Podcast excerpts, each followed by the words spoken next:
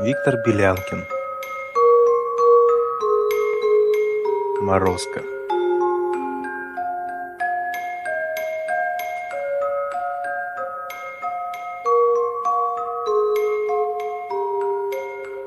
Жили-были дед да баба, бурно прожили, не слабо. Упирались на колхоз, там и сено, и навоз. К дряхлой старости они сберегли лишь трудодни. Во дворе овцу, собаку, да по дочери от браку предыдущего имели. В общем, все, чего хотели. Дочка, та, что старика, и проворна, и ловка, и скотину накормила, и корову подоила, наколола утром дров, в казане сварила плов.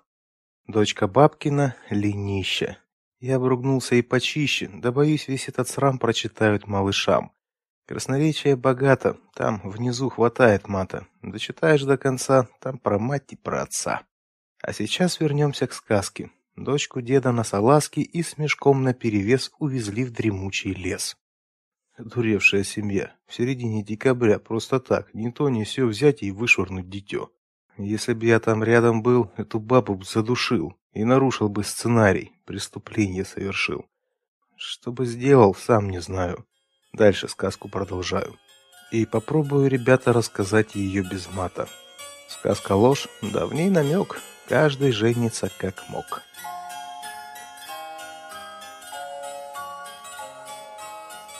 Дочку кинул дед под елкой и пустился на утек. А девчушка, вот дела, даже с места не сошла. Удивительный характер, воля сильная была. Час прошел, другой идет, стужа, снег, метель метет. Вдруг девчушка услыхала, кто-то песенку поет. Только рядом, вот дела, ни берлоги, ни дупла. Так на месте и осталась, ни жива и ни мертва. А мороз сильнее, крепче, так и воет, так и шепчет. Воротись-ка ты домой, сгинешь в чаще снеговой. И еще чего-то воет, в общем, полный геморрой.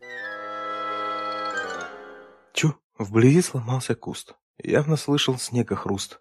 Кто-то в валенках расшитых, на плечах мешок не пуст. Тихо к девочке подходит, удивленно бровью водит и как будто невзначай произносит. «Ай-яй-яй, как же ты сюда попала? Что, дорогу потеряла? Выйти к людям не сумела?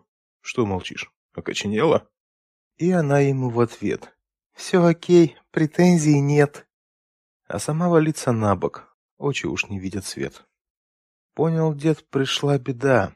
«Эй, ретивые, сюда!» Крикнул он на всю округу, прекратил на время вьюгу, и арктический циклон моментально выгнал вон. Шубу с барского плеча подарил ей сгоряча, хоть и сам давно простужен, в месяц два паралича. Тут бы делу и венец, тут бы сказочки конец. Но еще в награду дал ей драгоценности ларец. А каменьям да рыжью всяк имеет страсть свою. Посему есть продолжение. Продолжаю, не томлю. Кони белые заржали, да в санях дитя умчали, через чащу напрямки, прямо к мачехе в клыки. Та увидела ларец, обезумела в конец, морда жирная сияет, ржет и скачет, как малец.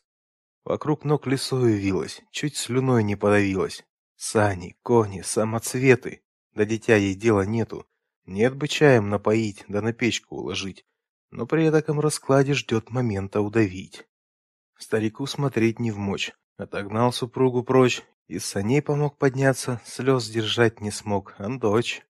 А младшая из змеюк раскраснелась, как утюг, злобой пышет, зависть душит, говорит сестрице вдруг. «Ты на нас не обессудь, про поездку в лес забудь. Мы ж с тобою сестры, правда? Разберемся как-нибудь. Тут и мать вставляет слово. Мы наделаем такого, терем выстроим и сад, где урюк и виноград. Ну а ты, мой муженек, дуй в князья на новый срок. Дочь в тепло, в Йоханнесбург.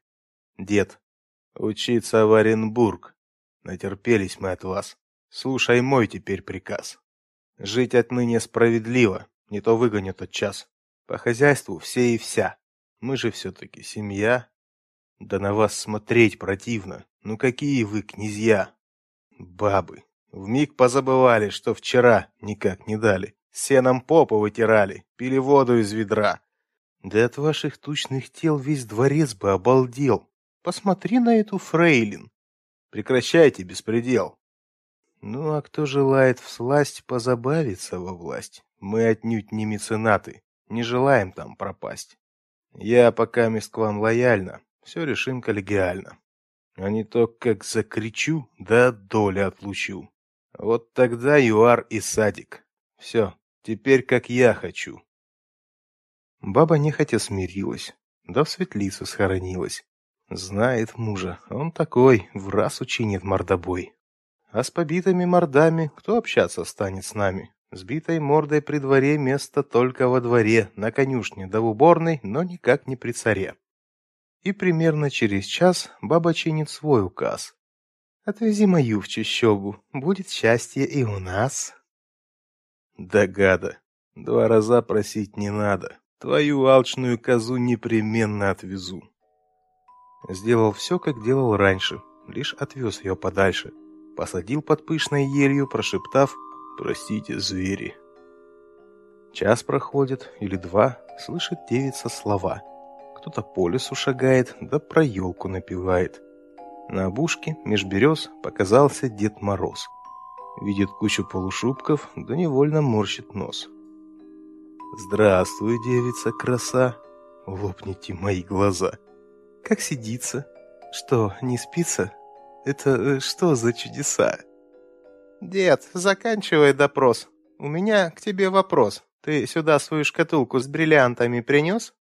«А быть может, ты нахал, столько верст ко мне махал, что алмазы да бриллианты по дороге пробухал?» На поставленный вопрос не ответил Дед Мороз. От таких речей крамольных он на месте так и вмерз. А девчонка все глумится. «Холодище, застрелиться! Ну, давай сюда ларец и отваливай в конец. Жрать хочу, аж мочи нету. Дома студень, холодец. Скорбно дед ответил. Да. Только короб изо льда, а в руках ларец пустышка, коробу и не чита. Отвечает деду девка. Долгие твои распевки. Коробу добавь возниц, пару шубок из куниц и манто из горностая. Только быстро, замерзаю. Дед смиренно. Вот, изволь. Не боишься выжрать моль? Это не твоя забота. Ну, скорей, домой охота. Дед пропал, и в тот же миг перед девицей скарб возник. Легкий экипаж с санями запряжен простыми псами. Упакованный багаж, короб переполнен наш. Чтобы не потерять чего, перевязан бичевой. Дед и баба дома ждут. Где-то бубенцы поют то моя дочурка едет к нам навстречу, знак дают. Вся семья сидит в преддверье, бубенцы уже за дверью. Мать рванула на крыльцо, поскользнулась и лицом у крыльца упала в снег. Вдруг раздался громкий смех. То мальцы со всей деревни, этим только до помех. Поднимает мать глаза, псы дают по тормозам, и дочурка вместе с грузом подлетает к небесам. Псы как мчали, так и мчат. Вот уже и стар, и млад наблюдают, как на снеге дочка с мамкой лежат. Подбегают к сундуку, распахнули, там куку. -ку. Вместо злата, бриллиантов, лишь сосульки, но в соку. В скорости из-за границ возвращался чудо-принц. Увидал дедову дочку и влюбился. Вот артист. Свадьбу справили как надо. Под вино и канонаду а царю невестка в радость, даже дочкой называет. А бесстыжих лиходеек, по желанию Берендея, все же он в живых оставил, только в Африку отправил.